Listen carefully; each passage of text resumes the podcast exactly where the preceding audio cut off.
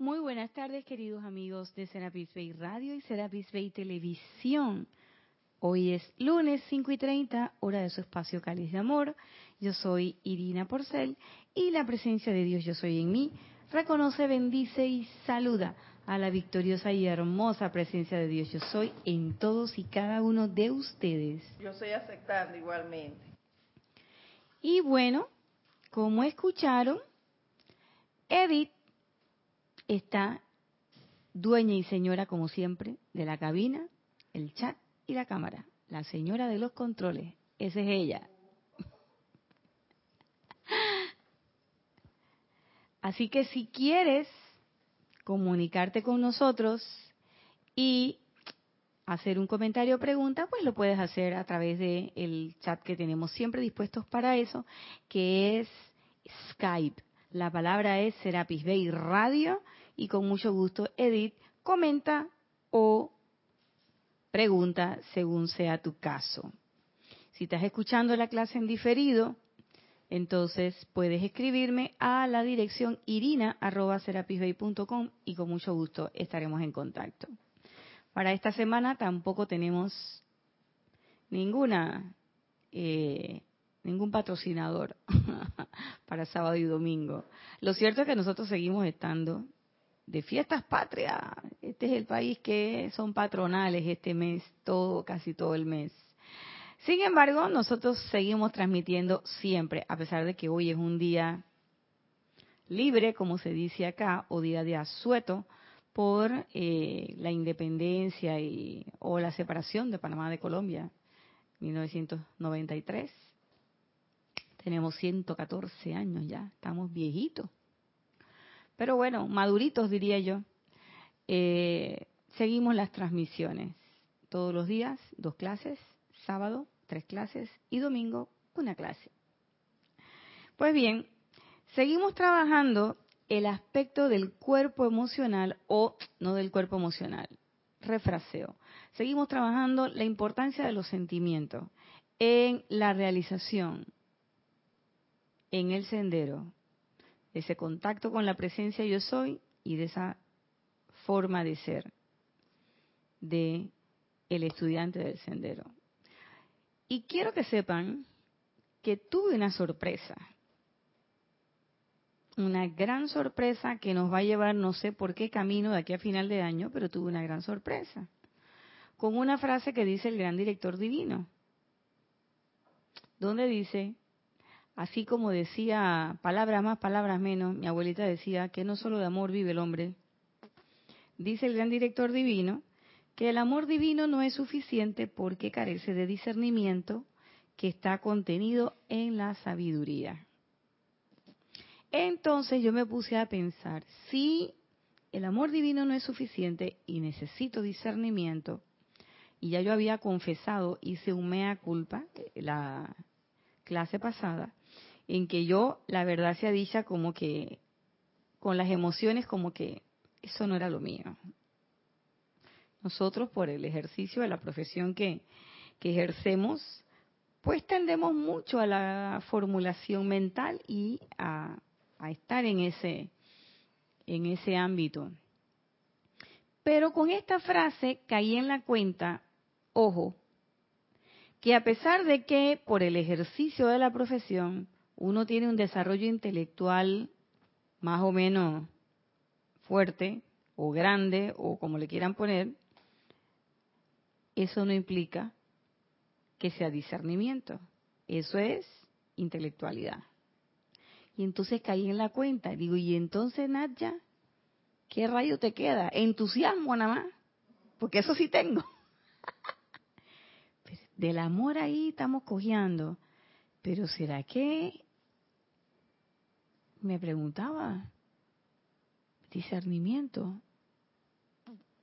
Entonces, en lo que resta del tiempo que le vamos a dedicar al gran director divino, y me revisé un poco de cosas que tiene aquí, y no caí en la cuenta de que él amarra mucho la realización de la presencia yo soy y de todos estos elementos que él nos pone, y pone un hilo conductor, y ese hilo conductor es la armonía de los sentimientos, pero el discernimiento y una parte con el orden y la disciplina. Y yo quiero tocar, quiero no meterme en esa parte, en las honduras solamente del sentimiento, sino que nos metamos en esa hondura de la llama triple, que es menester que nosotros manifestemos, si es que queremos ser seres libres en Dios, y que es menester que nosotros seamos, si es que de verdad nosotros queremos en algún momento ser un faro de luz o el famoso punto de luz a través del cual Dios se asoma al mundo. De resto, es puro trabajo intelectual. Y a pesar de que a mí, miren que el trabajo intelectual me encanta, caí en la cuenta de que eso no es suficiente. Es más, ni siquiera creo estar arañando la superficie. Y eso sí me ocupa. ¿Por qué? Porque para poder ser con mayúscula aquí y poder decir yo soy aquí y yo soy allá, es porque estoy reconociendo que el poder de la llama triple en mi corazón y en el resto de las personas. Pero no puedo reconocer una llama triple. Miren lo que dice, cómo se dice, reconocer. Yo no puedo reconocer la llama triple si yo tengo por ahí alguna idea de que no estoy tan consciente de la llama azul la llama dorada y la llama rosa. Yo pensaba que nada más la cosa era con la rosa, con el amor divino, pero caigo en la cuenta también de que quizás muchas cosas se las estoy achacando a esa deficiencia, creo yo, entre comillas, de interacción con el rayo rosa, pero es que no estoy discerniendo bien. Y con entusiasmo, que digo yo, que es lo que más tengo, digo yo, con entusiasmo nada más, no se hace el asunto.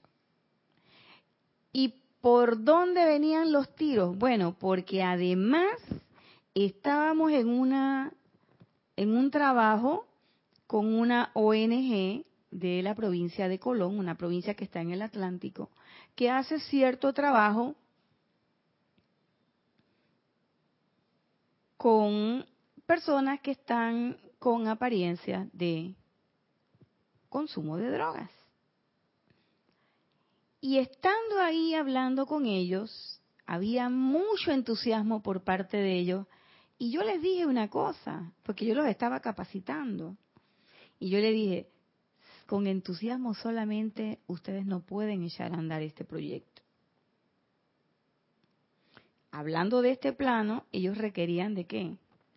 De conocimiento que era el que le estábamos llevando, estábamos ahí con una psiquiatra y con otra gente, no solamente de cómo implementar, sino de cómo realizar la atención y todo lo demás. Y decíamos una segunda cosa, y además tiene que haber un interés auténtico por querer ayudar a estas personas. Entonces ellos tenían ahí, cuando ya yo me monté en el carro, ya nos íbamos para la oficina, ya habíamos terminado con ellos, caí en la cuenta de que yo sin querer Digo, concho, Elena, ya tú estabas ahí hablando de la llama triple. Porque les estaba diciendo, ustedes nada más con entusiasmo, y pueden ser todos los disciplinados que quieran, pero con ese entusiasmo, aunque tengan disciplina, no van a ir para ningún lado. Porque esta gente, este tipo de apariencia, a estas personas, se le ayuda, el que ayuda debe tener todo el conocimiento, o sea, saber todos los parámetros teóricos de cómo yo voy a hacer para ayudar a estas personas. Los síntomas, eh, los signos, cómo se, cómo se comportan a la semana, a las dos semanas, a las tres semanas. O sea, toda la curva de aprendizaje de cómo se desarrolla esa situación, lo que los epidemiólogos llamamos historia natural de la enfermedad. Es decir, cómo evolucionan estas apariencias sin que nosotros metamos la mano. Y les dije además, pero debe haber un interés auténtico en ayudarlos. ¿Por qué? Porque son gente que no van a llegar con cosas sencillas. Son gente que ni siquiera van a tener cara agradable. y que ni siquiera van a ser amables contigo, porque ellos ni siquiera están completamente conscientes de qué es lo que quieren en ese momento. Al pasar de los días, el panorama va cambiando. Pero lo cierto es, que era lo que, a lo que iba al punto, es que habíamos hablado de tres cosas. El entusiasmo que tenían, el conocimiento que debían adquirir y el interés auténtico que yo lo identifico como amor por esas personas que iban, ahí. Y yo me quedé pensando con eso y dije, conchale ya entonces no era nada más con el amor. Porque la pregunta es, y ahí fue donde, cuando busqué al gran director divino y me cayó esto, discernimiento. Él no dice conocerte la ley, saberte la ley, eh, no dice nada de eso. Él dice, porque carece del discernimiento que da la sabiduría. Entonces tenemos una llama triple, voluntad, sabiduría y amor. Y decimos voluntad, pero en la voluntad también está el entusiasmo, el orden divino, todo eso. Eso es, todo eso, rayo azul. Pero en el rayo dorado está el discernimiento. Entonces, para llegar a la sabiduría, tengo que ejercitar el discernimiento. Y para llegar al amor, debo ejercitar el amor. Y uno quiere comprender, a mí me pasa, cuando digo uno, soy yo. Quiero comprender mucho el amor porque pensé que esa era la pata de la que yo cojeaba, pero ya me di cuenta que mi mesa tiene tres patas. Y todavía me falta el discernimiento, que en esta clase del gran director divino, él la teje con el amor divino de una manera muy espectacular, como solamente el gran director divino lo sabe hacer. Y por eso es que quizás no nos dé tiempo en esta clase, pero en las que vienen vamos a estar tratando amor y discernimiento, que es como se llama la clase de hoy. Naya, es que tú no puedes amar a alguien. Para amar a alguien forzosamente tienes que discernir, porque hay facetas de, digamos, llamémosle actitud en este momento, de cada ser. Y en cada una de ellas, para manifestar el amor, necesitas discernir cómo vas a actuar. Porque fíjate que no es amor y discernimiento, no. es amor con discernimiento. Y vamos a dejar que el gran director divino empiece introduciendo su clase. Esto está en el libro Discurso del Yo Soy del Gran Director Divino. En la página 180, este es el discurso 18 y este discurso fue dado el 6 de marzo de 1938 a la comunidad de Cleveland, Ohio. Y está bajo un título, bueno, tiene tiene un título que habla de la Trinidad en acción. Y hay un párrafo anterior que quiero leerles, que es lo que da introducción a esta, a esta clase del gran director divino. Dice, estén pendientes de que sus emociones sigan el llamado o el poder de su atención en todo lo que hagan. Y eso está en negritas.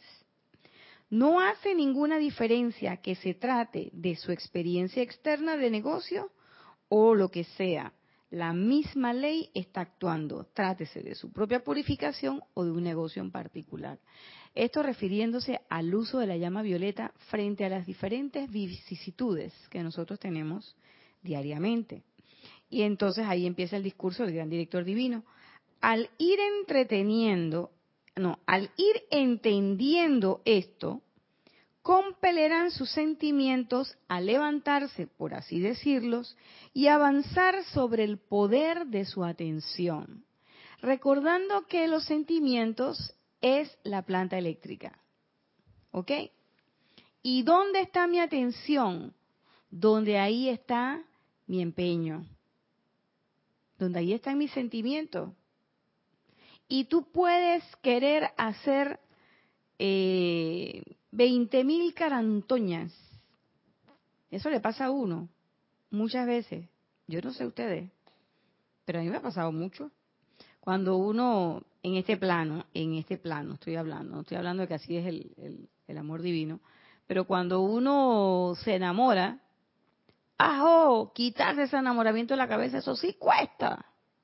Dios mío, y entonces te encuentras a la tipa en todos lados, a la chica, a la chica, en todos lados, o te encuentras al caballero en todos lados. Y entonces todo, que la música que te pone en el metrobús, en el metro, la que te pone el taxista, chuleta, la película que están dando, allá la vida. Y tú dices, bueno, ¿y cuándo es que yo? Entonces, ¿para dónde va tu atención? Va directo a eso. Entonces, en ese momento es mentira que tú vas a estar pensando en otras cosas. ¿Por qué? Porque todo te lleva, ay, ¿a dónde estaba Roberto? Ay, Roberto. Oye, pero entonces también, ¿no? Eso, eso es una, esa, esa es una fase media idílica, ¿no? Cuando entonces tú empiezas a ver bien a Roberto y te empiezas a acordar de las cosas, perdona Roberto que te tome de ejemplo, te empiezas a acordar de las cosas que Roberto te hizo. Mírenme la cara, nunca les he mentido. Así decía un presidente, mírame la cara, nunca te he mentido. Oiga, entonces empieza la otra, es que, mmm, mmm, ay no, yo no quiero ni verlo este tal por cual, este no sé qué, este no sé cuánto. Pero igual es un sentimiento completamente aparte del primero que estábamos hablando, pero igual tu atención, ¿dónde está? Está con Roberto, ahí está con la cosa. Entonces, ¿qué es lo que, qué es lo que te dice aquí? Una vez que están hablando de que tus sentimientos van a compeler o se van a levantar, te van a empujar. ¿A dónde? Van a empujar el poder de tu atención. ¿Por qué? Porque eso es lo que tú estás sintiendo en ese momento. Igual es como cuando usted está caminando por la calle y tiene una piedra en el zapato. Y usted va caminando y usted va pensando, no, pero es que la gente me va a ver. Yo no me voy a levantar aquí en la calle para quitarme los zapatos y además que tengo la media rota, una mejeta. Yo me aguanto. Y entonces tú vas haciendo todo tu trayecto en base a qué? A la tensión que le estás poniendo a la piedra que tienes en el zapato. Entonces, además te está generando dolor, incomodidad, te genera una serie de sentimientos y todos esos sentimientos están entretejidos con la situación de la bendita piedra. Entonces, ¿Cómo yo puedo sacarme eso de una vez por todas? Chuzo, yo vengo acá con mucho disimulo, me quito el zapato, me tapo el huequito que tenía en la, en la media, saco la piedra, me vuelvo a poner el zapato y ya vuelvo a caminar normal. Y entonces, ¿qué te dice el cuerpo físico? ¡Wow! Nada. Chuzo, qué alivio, pero es que la estaba sufriendo. 12 metros de sufridera. No, hombre, mijita, tenías que sacarte esa piedra del zapato. Claro, el ser humano que hace entonces sigue 50 metros atrás, eh, adelante, y me encuentro con Roberto. Ya este Roberto es otro cuento, ya no es el de anterior. Me encuentro con Roberto. Hey, Roberto, ¿cómo estás? ¿Qué sí? Y Roberto hace la pregunta mágica. Oye, Irina, ¿y cómo estás? Entonces yo en vez de contestarle, oye, más bien, yo le digo, ¿podrás creer que tenía una piedra en el zapato. Y taca, taca, Entonces, en ese momento, ahí viene el sentimiento.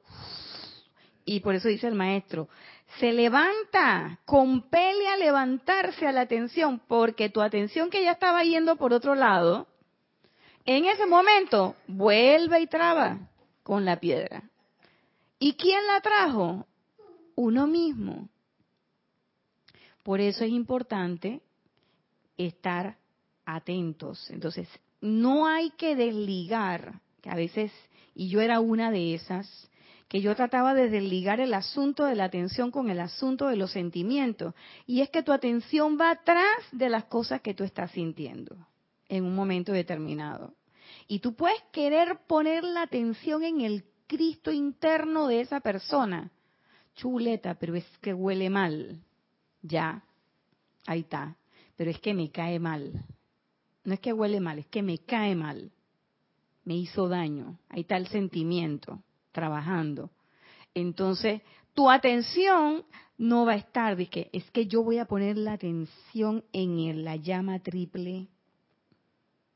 Si tu atención no está disociada del sentimiento, porque si tú lo que sientes por esa persona es desagrado, difícilmente vas a poder ver la llama triple. Eso es cuento. Usted primero tiene que hacer un acto de perdón y reconocimiento. ¿Perdón con quién? Conmigo misma. ¿Por qué? Porque estoy transgrediendo la ley. Y acto seguido, échame mi bañito de fuego violeta. Y ustedes dirán, ¿otra vez con fuego violeta? Sí. ¿Qué parte no entendieron de que aquí se repite y se repite y se repite hasta que uno lo entienda? Porque si nosotros lo entendiéramos, no tuviéramos necesidad de estar dando la clase ni de estar aquí. ¿Eh? Entonces, si yo quiero realmente ver la llama triple en Edith sin que me moleste la personalidad de Edith, tengo que trabajar conmigo. ¿Por qué? Porque ya lo hemos dicho antes, Edith es mi espejo. Todo eso. Que Edith me saca la lengua y me hace así. ¿Tú me sacas la lengua, Edith? Todas esas cosas son cosas que están en mí y que yo la estoy viendo allá. Y que ella es un canal útil para que yo pueda ver eso. ¿Y por qué las veo? Porque tengo la oportunidad, tengo todos los elementos, tengo, oye, tengo todas las posibilidades de poder o los elementos que me lleven a utilizar bien correctamente esa, esa oportunidad de transmutar esa energía y dejar de estarme matriculando con que Edith me cae mal. Le quito poder Edith, ese es un ejemplo. De que Edith me cae mal. Es que mírala, cómo mueve, cómo, cómo, y ella como que es la que, hace, la que hace los ceremoniales. Pues ay, ella, la que decreta, no sé qué. La dueña y señora de la cabina. Ay, sí, es ella.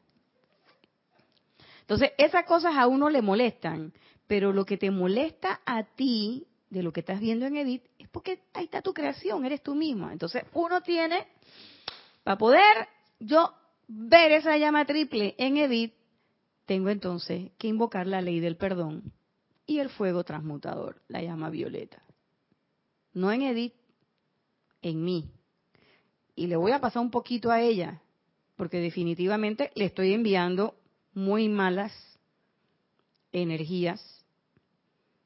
Entonces, hago eso. Cuando hago eso, entonces ya yo como que mi conciencia está más preparada para entonces ver esa llama triple. Mientras tanto, es un ejercicio intelectual. Mira. Y ahí viene la aplicación nuevamente de lo que dijo el gran director divino en cuanto a amor y discernimiento. ¿Por qué? Porque cuando tú vas a usar, tú tienes que pensar si realmente tú quieres hacer eso. Si tú quieres salir de ese hoyo de estar viendo esa negatividad en el otro y usar ese sentimiento real. Gracias. Porque si no, será puramente mental. Así es. Y cuando se usa solamente, eh, ¿qué es lo que estoy entendiendo en esta clase eh, del gran director divino? Es que la mesa tiene tres patas poder, sabiduría y amor, y es menester usar los tres en perfecto equilibrio. Yo no puedo decir que nada, eso del amor, eso no va conmigo. Méteme, méteme una doble dosis de mental ahí para equilibrar. Por el contrario, dime Roberto. Eso que acabas de decir está muy interesante, porque, porque la verdad sí hay mesas de tres patas y claro. perfectamente. Pero esa mesa que tú ves ahí, si tú le, bueno, tiene unos aditamentos ahí, pero hay mesas que están dispuestas de tal forma que son de cuatro patas. Tú le quitas una pata y se caen y esas son las mesas que tenemos, bueno, nosotros en muchas ocasiones, al no estar equilibrados. Pero, pero la, verdad cuando uno escucha una escucha eh, hablar de una mesa siempre te haces la idea de que son de cuatro patas, pero hay pocas mesas que son de tres patas y soportan cual peso le pongas encima sin ningún problema porque están perfectamente balanceadas. Y hay, tabure, y hay taburetes de tres patas también. También, exacto. Y yo lo y yo lo veo de tal forma de que estamos en la mesa de cuatro patas cuando estamos en el cuaternario, trabajando con todo el cuaternario. Pero cuando queremos trabajar con la presencia yo soy, nosotros no podemos ir con el cuaternario. El cuaternario, ¿qué es lo que es? El cuaternario nada más es un vehículo que debemos, y yo sí digo debemos, mantener en perfecto estado. Por eso las cinco vocales de la obediencia que nos dicen armonía en los sentimientos, comenzando, yo debo mantener bien alineados mis pensamientos, mis sentimientos, mi cuerpo etérico, mis memorias y todo, y también mi cuerpo físico mantenerlo bien. ¿Por qué? Porque este cuerpo es la expresión de la presencia yo soy. O sea, yo no estoy aquí off record, yo no estoy aquí fuera de apuesta. Y como me decía a mí un instructor que tuve en los primeros momentos de la metafísica, decía, todos somos hijos de Dios y Dios no tiene hijo por fuera. ¿Mm? Dios no tiene hijo por fuera. Todos somos, entonces, porque si yo tengo y digo, no, es que hay un hijo por fuera, entonces ya estoy en la separatividad. Entonces, en algún momento va a haber una mesa de una sola pata, que es cuando tengamos esa conciencia una. Y ahí no veamos ni siquiera puras llamas triples, sino que veamos una sola conciencia. Yo no sé cómo va a ser eso, porque yo ahorita estoy luchando con las cuatro patas y ahora estoy tratando de entender la de tres. Pero yo pienso, pienso, se me ocurre que va a haber en algún momento una con un solo eje, la presencia yo soy. Pero bueno, lo cierto es que yo caigo en la cuenta de que mientras yo haga ese ejercicio intelectual, dice que la llama triple de Roberto, la llama triple de Edith, la llama triple de Erika, de Kira, de, eh, de Carlos, de Ramiro, de Giselle, todos mis hermanos. yo solamente veo llamas triples, llamas triples, llamas triples. Pero sin embargo, hay algo de Roberto que me molesta, hay algo de Edith que más o menos me molesta, hay algo de la otra, de este, de aquel, de no sé cuánto, de no sé quién, que me molesta. Entonces, ¿cómo que tú estás viendo la llama triple y hay algo que te molesta de la otra? Entonces tú no, tú no estás viendo. llama doble, como le dijeron una vez tú no estás viendo ninguna llama. Tú estás haciendo, estás jugando, como decía Jorge una vez, jugar al metafísico. ¿eh? Estás jugando y estás haciendo el, el, el, el, parapeto de que estás haciendo... Ah. Aquella frasecita típica, tienes todo mi eterno amor y mi perdón. Pero por dentro, ¿sabes eso le salió del alma. Ustedes no le vieron la cara, pero a mí me parece que a él se la aplicaron. Yo creo que a él se la aplicaron o él se la aplicó a alguien. Ese es Roberto el Terrible.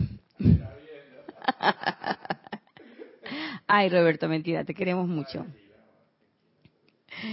Gracias por compararme con Kira. Pero lo cierto es, ay, llegó el elemental. Llegó la luna que faltaba. Lo cierto es, lo cierto es que, como lo dice el gran director divino, hay que, tenemos que ubicarnos en estas tres. Entonces, él lo que nos está diciendo es, oye, el amor hace que la atención se ponga en dónde, en donde tú lo estás llevando, porque esta, esta es la energía impulsadora, son los sentimientos. Ustedes nos han oído decir que en el pasado la humanidad ha utilizado solo una de las partes de la Trinidad en acción. A veces poder, a veces amor divino, a veces sabiduría. Pero solo una por su cuenta no basta en el mundo actual. Entonces, esto es 1938 y es muy válido para ahora. Se necesita el trabajo de las tres. O sea, ¿qué parte de llama triple no entendiste? Es una llama triple. Y no es la llama del intelecto, es la llama de la sabiduría. No es la llama de eh, el poder arremolinador que avasalla con todo el mundo, por el contrario, es el poder divino que eleva y que lleva a todo mundo a la conciencia del yo soy, el poder que te dice que sobre el avasallamiento está el amor, la sabiduría y la tranquilidad y la paz, el respeto, la reverencia por la vida. Por eso el amado Moria en su eh, en sus escritos plantea su decreto, un decreto que todos hacemos con mucho, mucho, eh, mucho entusiasmo. Y yo reconozco que al principio yo no lo entendía, pero ya últimamente ya lo entiendo más cuando el, el Moria plantea que la voluntad de Dios es el bien, que la voluntad de Dios es luz y la luz es perfección, la luz es perfecta. Entonces, cuando yo hablo de la voluntad y hablo del poder divino, yo no estoy hablando de ningún poder que va a avasallar a nadie, ni que va a molestar a nadie, ni que se va a poner sobre nadie, sino por el contrario, el poder que va a exaltar en ti qué? Lo mejor que tú eres. ¿Y qué es lo mejor que tú eres? La presencia yo soy. ¿Mm? Y sigue diciendo, el amor divino no es suficiente porque carece de discernimiento que está contenido en la sabiduría. Yo puedo querer mucho, o sea, de nada me vale el amor divino. Y ay, todo amor, soy tan buena. Si yo no sé discernir lo real de lo ilusorio, lo bueno de lo no tan bueno, si no sé tomar mis decisiones en este plano, nosotros, yo reconozco cuando de repente te encuentras con ese tipo de seres o personas que, oye, tomar una simple decisión de qué color te vas a vestir hoy. Y a mí una persona me dijo, hace muchos años atrás, muchos, muchos años atrás, me decía, ah, ya tú resolviste tu problema. Y yo, ¿y qué? ¿Perdón? Que sí, porque tú el lunes te viste de dorado, el martes de rosa, el miércoles de blanco, el jueves de verde, el viernes de naranja, el sábado de violeta y el domingo de azul. Ya tú tienes todo tu problema resuelto. Pero yo, me decía ella, yo tengo un problema porque yo no sé qué me voy a poner todos los días. Y yo en ese momento yo no, yo no recuerdo si me reí o qué, yo no me acuerdo qué fue lo que hice. Pero ahora yo pienso, digo, wow, ¿qué cosa? Eh, el problema fundamental para ella era qué color me voy a poner. Y ella dice, ya, tú resolviste tu problema. Y yo decía, pero es que ese no era mi problema. El problema no era qué color me voy a vestir. El problema fundamental en aquel momento para mí era una pregunta quizás un tanto existencialista, que era quién yo soy. Una chica recién graduada, titulada y habiendo pasado por unas experiencias, algunas bastante duras, si podemos ponerle algún calificativo, eh, la pregunta era si yo quería hacer eso el resto de mi vida. Y yo decía, pero bueno, pero es que yo quiero, a mí me gusta ayudar a la gente, a mí me gusta tratar con la gente, pero quizás esta ruta no es la correcta. Entonces yo estaba en esos momentos preguntándome sobre esas cosas. En mi vida familiar estaban pasando cosas muy, muy, muy duras. Y en ese momento llegó la metafísica. ¡Paf! Y cuando yo leí el primer libro que fue el 4 en 1, yo dije, Dios mío, esto es. Y cuando empecé a leer otras cosas, mientras más leía, yo decía, claro que así es la cosa. Y mire que nosotros nos metíamos en cosas enredadas, que doctrina secreta, el concepto Rosacruz del cosmos, Alice Bailey, Annie Besant y todo ese enredo.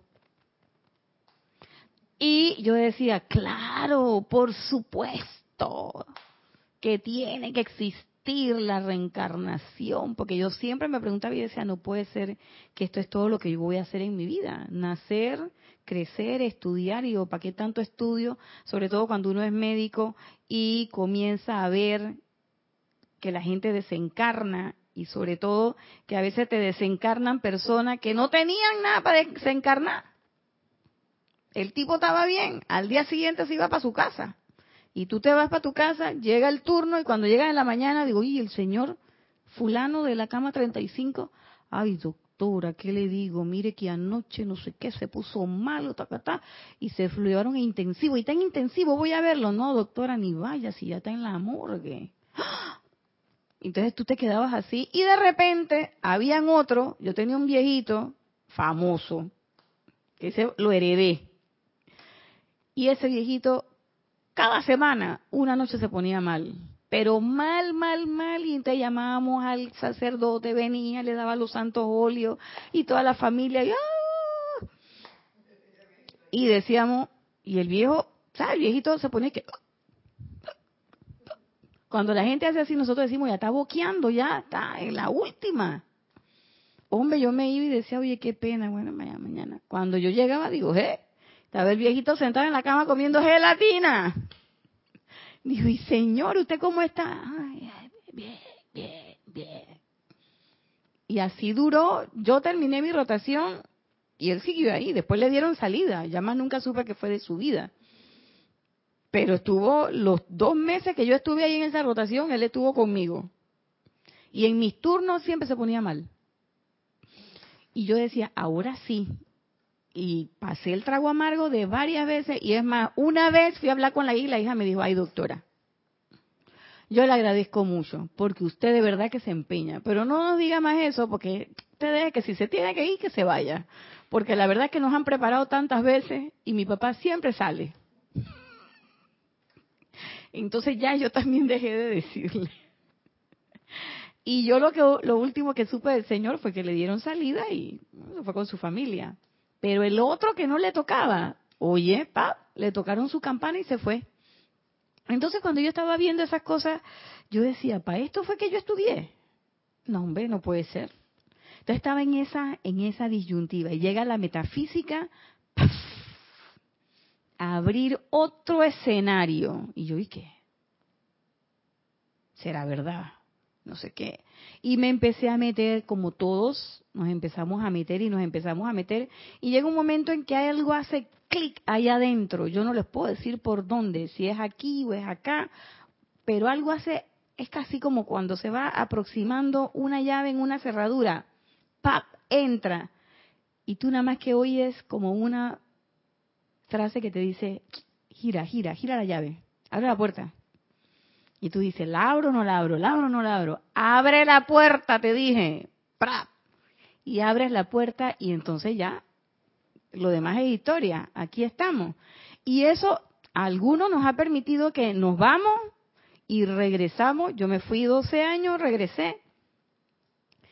Pero siempre está esa llave ahí, esa cerradura. Y, clac, clac. y cuando tú la mueves, tú dices, hmm, el engranaje, el engranaje funciona porque a veces tú mueves y la cosa se traba. No, no, no, tú metes la llave y ahí está, la cerradura abre, aquí estamos, sí, todavía, qué bien. Entonces, uno cae en la cuenta de que hay cosas, hay elementos que tú no puedes eh, comprender. Y es menester que tú uses ese rayo dorado de sabiduría, que sabiduría no es tener la cabeza llena de conocimiento, que no es tener la hidrocefalia intelectual de todo lo que leo, de y miren que les habla una ávida lectora. Yo soy devoradora de libros. Pero yo caigo en la cuenta de que con los libros de metafísica tú no los puedes devorar como tú devoras otros libros. A estos libros hay que dedicarle tiempo y discernimiento tiempo y pedir, pedirle al maestro del libro, hey, bájame la java ahí, palabras más, palabras menos. Voy a leer tu libro, amado maestro, y necesito comprensión. Entonces uno invoca a quién. Voy a leer el libro del gran director divino, pero voy a pedirle, voy a darle un saludito ahí a Kusumi. Maestro Kusumi, por favor, ayúdame con la sabiduría para poder entender estas palabras, comprender estas palabras.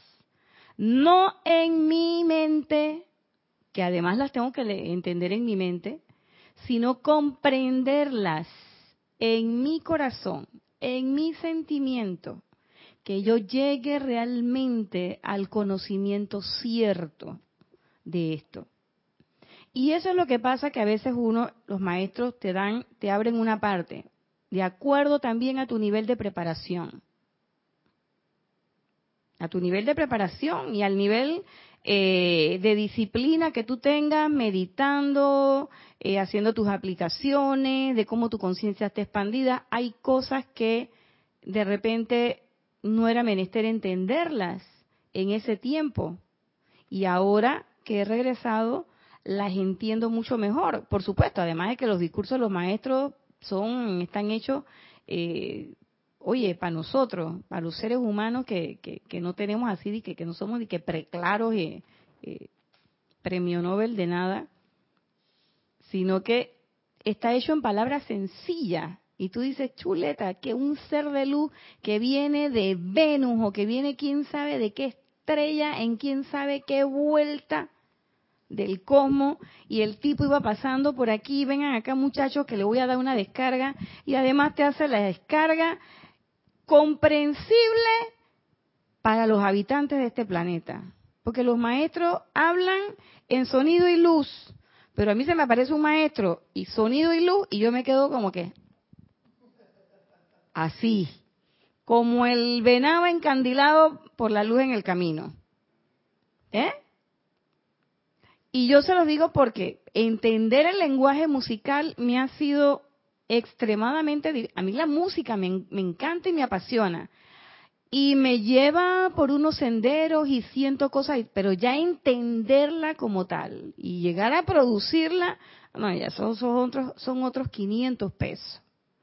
Pero doy gracias a que en este grupo ese momento de conciencia se dio y expandimos nuestra conciencia. Algunos más, algunos menos, cada uno de acuerdo al nivel donde estaba. Entonces los maestros te van abriendo a sí mismos eh, con esta literatura, te van abriendo y es la maravilla de que uno lee una cosa hoy y alcanzas un nivel de comprensión chuleta y diez años después ya la llama violeta no era lo que yo pensaba que era en 1990 por allá. Ya la llama violeta tiene otra connotación. Y ya el maestro ascendido, Saint Germain, no solamente es el avatar y rey de la edad dorada, sino que ahora tiene otra connotación. Y entonces, así va la cosa. Dime, Roberto, ¿ibas a decir algo? Sí, precisamente en ese sentido. A ver. A pesar de que los maestros nos, nos ponen las, la enseñanza así como está en bandeja de plata, así bastante comprensible, entendible, esto esa enseñanza en sí lleva una lleva impregnada una radiación tan especial que parece mentira. A veces uno se corre el chance, ¿no? De que, ah, pero esto, esto es comprensible. Pero después vuelves a leerlo a los años y sabes, y expandiste la conciencia y, no lo ves de la misma manera. O sea, porque no es lectura de un libro normal. O sea, Así es. no es un cuentito. No es un cuento, exactamente. No es un cuentito y es información que es directa y es una información que yo considero, cuando uno ve tantos libros, uno dice, bueno, ¿cuál de estos libros es sustantivo? Todos. ¿De qué libro? Ah, si a mí me dicen, por, e, yo, yo tengo estoy en el entendido de que yo tengo ese problema, si el día de mañana viene una emergencia cósmica y llega un maestro y me dice, bueno, Naya, agarra los chimbiliques, nada más te puedes traer tres libros. Chuleta, maestro, allá la vida, tres libros. Entonces uno empieza, no, porque el de la edad dorada, porque Kusumi, el, no, porque el del gran director divino, porque no, que los discursos del yo soy del amado David Lloyd. Bueno, ese ya está metido en la bolsa. Eh, yo tengo problema con los otros dos que voy a llevar. y entonces tú dices, chuleta, ¿cuál me...? Porque en estos libros toda la información que está aquí es útil, es importante. Esto no es como otros libros que andan por ahí que uno dice que cuando uno se lo lee, dice, no, hombre, Roberto, ¿tú sabes qué? Mira, léetela toda porque está entretenida, pero el capítulo 5, en el capítulo 5 es que está la cosa. Vamos a hablar claro, eh, así es. Pero aquí tú no puedes decir eso. Pues si yo te digo que nombre de la mágica presencia, digo, vete, vete a la página 200. Las demás que te perdiste la más importante. Te perdiste la más importante. Y uno no puede hacer como en las novelas que uno dice me voy al final para ver cómo termina. que me leo el comienzo, me leo ahí en el medio a ver qué, qué lo que está pasando y me leo el final para ver en qué termina. Si total, todos son iguales, la misma trama, uno más, uno menos. Hay gente que es así. Esto no. En estos libros aquí está contenida la sabiduría de los maestros ascendidos. Pero para que eso se convierta en sabiduría en nuestras vidas, aquí nos dice el amado Maestro Ascendido, el gran director divino, tiene que haber discernimiento. Y es en el ejercicio de ese discernimiento en que se va generando la sabiduría. Entonces, ahí yo caigo en la cuenta cuando los instructores que he tenido, desde los primeros hasta nuestra querida Kira, siempre nos hablan de usar el poder del discernimiento. Porque es ahí donde está la clave, ahí donde está la clave de la expansión de la conciencia, del crecimiento. Pero no solamente el poder del discernimiento, sino usar los tres, combinado con el amor y combinado con el rayo azul de poder y voluntad divina. Y sigue diciendo, y por otro lado, si el poder no está activo, faltará la fuerza de acción para producir resultados rápidos. Y hay muchas veces en que nosotros queremos mucho una cosa. Sabemos cómo llegar a, esa cosa. Pero la voluntad no falla. Y caigo en la cuenta que la voluntad tiene una relación muy, pero muy, muy cercana con el amor divino. Es una percepción mía. Repito, esto no lo... Y es que yo puedo querer hacer algo o tener un resultado X, una actividad X, y puedo saber todos los detalles, todos los intríngules de cómo debo hacer eso y cómo lo debo ejecutar a la perfección y puedo tener hasta las destrezas, lo que nosotros llamamos las aptitudes, las competencias. Pero de repente me falta el entusiasmo. Y el entusiasmo me va llevando a la pereza. Y la pereza me va llevando al quedarme achantada. O como decimos aquí en Panamá, a la gachapanda. Ahí. ¿Y saben qué es eso? También es falta de amor. Entonces, para poder que esa voluntad se mueva, hay que estar, hay que tener amor divino ahí. Porque a la larga, esa inactividad no es una manifestación que de desamor. Porque acuérdense que el amor es actividad.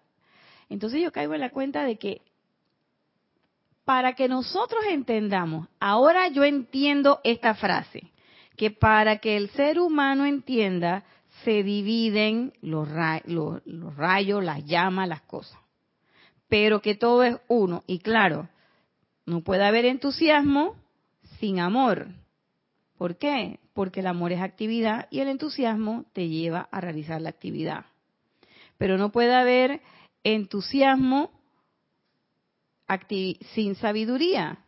¿Por qué? porque el entusiasmo te compele a realizar las cosas y la sabiduría te permite realizarlas bien. Entonces, ¿se dan cuenta? Es una mesa de tres patas. No le podemos quitar una. Tienen que ser las tres. Tiene que ser en equilibrio perfecto para que esas tres se manifiesten. Entonces yo particularmente comencé a decir, bueno, Nadia, ya de ahora en adelante tú no digas y me acordé también de una vez que estábamos aquí en la cocina, que yo que la vez pasada yo dije, no, porque es que yo tenía problemas con el amor y no sé qué. Y entonces me acordé de lo que me decía Jorge, que yo le decía, oye, tengo problemas con esa flauta. Y él me decía, y si lo sigues diciendo, lo vas a seguir teniendo. Y yo dije, no, pero es que los huecos, que no sé qué. Dice Jorge, eso no son ninguno hueco. Ese eres tú.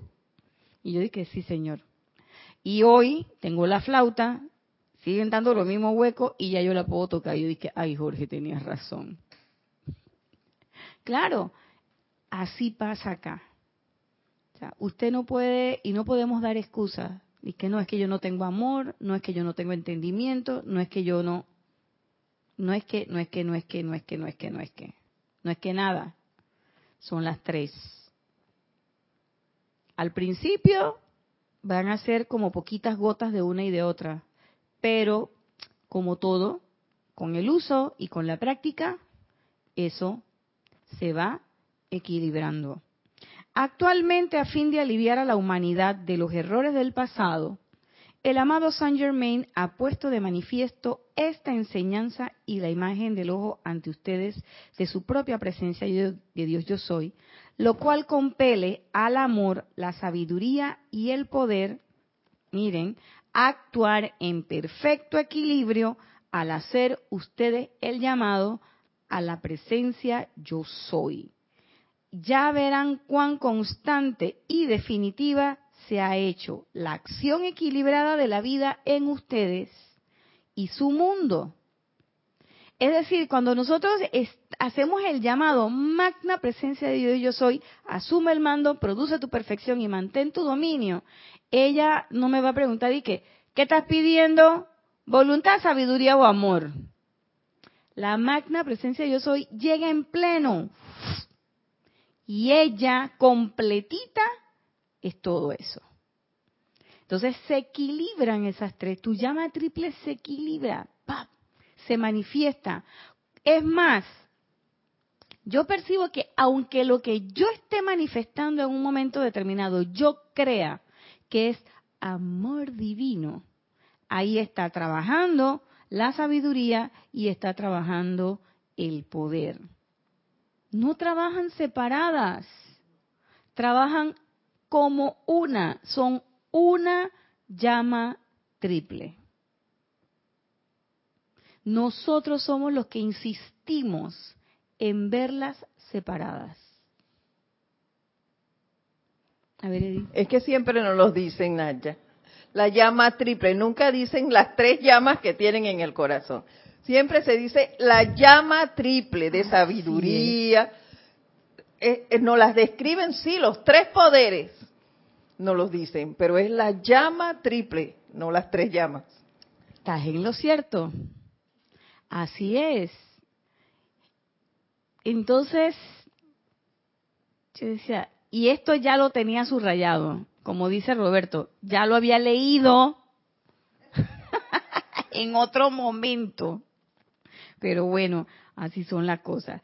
Sin esto, solo lograrán resultados parciales porque les faltará uno o dos elementos, pero hoy en día el llamado a su presencia, con mayúscula, no puede faltar nada en el resultado total y en lo completo de lo que ustedes requieren.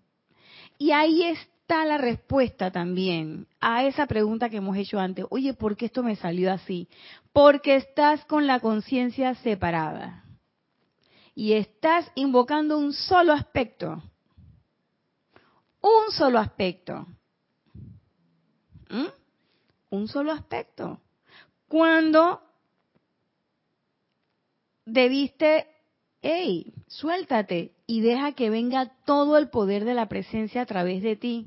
No, pero es que yo lo que necesito ahora es sabiduría, yo no necesito nada de estas otras cosas. No, no, no. Y lo queremos hacer a voluntad. Exactamente, construir una pirámide humana, como diría el maestro ascendido Rapid Bay. Y ahora también ya entiendo por qué, por ejemplo, y yo soy una, pero bueno, eso lo hago una vez. Pero estuvimos durante mucho tiempo solamente usando la llama de la ascensión. En el ceremonial para el encendido de las velas, una sola vela, ¡pap! la vela blanca. Y de repente Kira nos instó a que empezáramos a usar las tres velas. Las tres velas son la llama triple. Voluntad, sabiduría y amor. No hay ningún problema por poner las tres velas. Ay, es que no estoy poniendo la blanca y voy a invocar la llama de la ascensión. Pero es que la llama de la ascensión es también, está ahí. Es sabiduría, es poder, es amor, porque para ser honestos, para ser puros, hay que tener voluntad, sabiduría y amor. Es así. Yo no lo, yo no lo veía. Yo no lo veía. Entonces, tú sabes, es una cosa y tú dices, wow, pero mira, y los maestros, porque esos ceremoniales, además, dicho sea de paso, han sido descargados por los maestros. Entonces va uno a cambiar la cosa, porque es que a la manera de Nat ya queda más mejor. Perdón, estás invocando lo más grande, estás invocando ese poder que tú llevas dentro. Y fíjense que hemos estado haciendo un canto esta semana en los ceremoniales a los que estaba asistiendo, que es el canto a la llama triple. Hay una frase de ese canto que me vuela las neuronas totalmente cuando en el canto se dice que yo escuche tu voz, que yo escuche tu silencio. ¿Y eso qué es? Ese es el momento en que yo puedo establecer esa conexión con la presencia yo soy. Y es el canto de la llama triple. Y no son tres conexiones, es una conexión. Porque tú tienes razón, Edith, es una llama. A ver. Nos dice Elizabeth Aquino, desde San Carlos, Uruguay. Buenas noches, Naya. Saludos y bendiciones para todos. Dios te bendice, Elizabeth, tan linda, hasta la bella Uruguay. Somos nosotros los que separamos todo, separamos y dividimos todo. Y la presencia es todo, es una. Así es. Y nosotros tenemos que estar atentos, Elizabeth, ¿sabes por qué? Porque a veces pensamos que no, pero estamos haciendo eh, algunas acepciones y divisiones. Y muchas veces no, no, no caemos en la cuenta de por qué los resultados de nuestras aplicaciones y de nuestras invocaciones son así como una mesa de dos patas. ¿Por qué están cojeando? Porque, por lo que dice el maestro, sin esto solo lograrán resultados parciales. O sea, ya yo no puedo decir, como yo decía antes, y que, no, no, no, no, déjame a mí con el rayo dorado y el rayo azul, que ese rayo rosa como que después, cuando esté más avanzada en el sendero, pero es que si no lo uso ahora, no voy a avanzar en el sendero. Entonces tú puedes cambiar y decir, bueno, voy a meterle al amor divino, pero entonces déjale, deja la sabiduría para después, porque ya tengo bastante. Igual te vas a quedar, no vas a avanzar en el sendero. Y si le quitas rayo azul, igual son los tres rayos. Y recuerdo lo que nos decía Jorge cuando eh, daba la clase sobre eh, esa clase histórica sobre cómo se dieron las cosas y los cambios en, en Serapis Bay y en la enseñanza, a nosotros, por supuesto, todo era orden divino, sabiduría, pero la parte del amor divino como que el rayo rosa no estaba. Y faltaba. Y yo entiendo ahora. Y entiendo cómo, cómo, cómo fuimos, eh, nos fuimos con esa mesa de dos patas y por qué regresamos ahora cuando estaba en la mesa de las tres patas a caer en la cuenta de, porque no puedes avanzar si no tienes las, los tres aspectos. Sin eso solo lograrán resultados parciales, porque le faltarán uno o dos elementos. Pero dice, hoy en día, quieres tener un resultado total, es pleno. Es el ejercicio a plenitud de la presencia yo soy. La llama triple. Entonces, caigo en la cuenta de que si yo quiero ver la llama triple de los demás, si yo quiero acceder a esa conciencia de poder ver en mi hermano, no en mi hermano de Serapi Dei, en mi hermano el que está en la calle, en mi hermana la que está en la calle, ver una llama triple, si yo no puedo ver esa llama triple, es porque yo no estoy ejercitando mi llama triple. Me estoy viendo, uno, separada, y dos, tengo que preguntarme si realmente mi mesa está balanceada con esas tres, con esos tres elementos.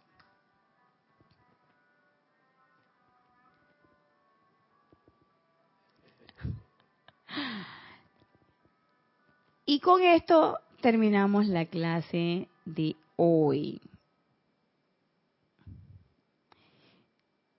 Eh, deseándoles, bueno, que tengan una excelente semana. Acá los panameños que tenemos nada más tres días de laborales, el viernes volvemos a estar libres. Yo no digo libres porque yo voy a ser libre soy libre siempre, voy a tener día de asueto, pero aquí sí va a haber clases. Deseándoles que tengan una excelente semana, que la presencia de Dios yo soy les derrame bendiciones, pero sobre todo deseándoles que sea una semana de ejercicio equilibrado y pleno de esa triple llama que todos somos. Y como dice Edith, los dejo con ese, eh, con ese pensamiento que todavía me está dando vuelta en la cabeza. Ella no sabe lo que ha hecho, que es que no son tres llamas, es una llama triple, no son tres llamas diferentes, es una llama triple. Wow, gracias Edith. Y bueno, gracias a ustedes. Nos vemos el próximo lunes, no el próximo lunes, el próximo lunes Sí, nos vemos el próximo lunes. Aquí van a estar, como siempre, eh, las Valquirias, eh, 5 y 30 horas de Panamá. Cáliz de Amores el Espacio y bendiciones. Ay, me enredé.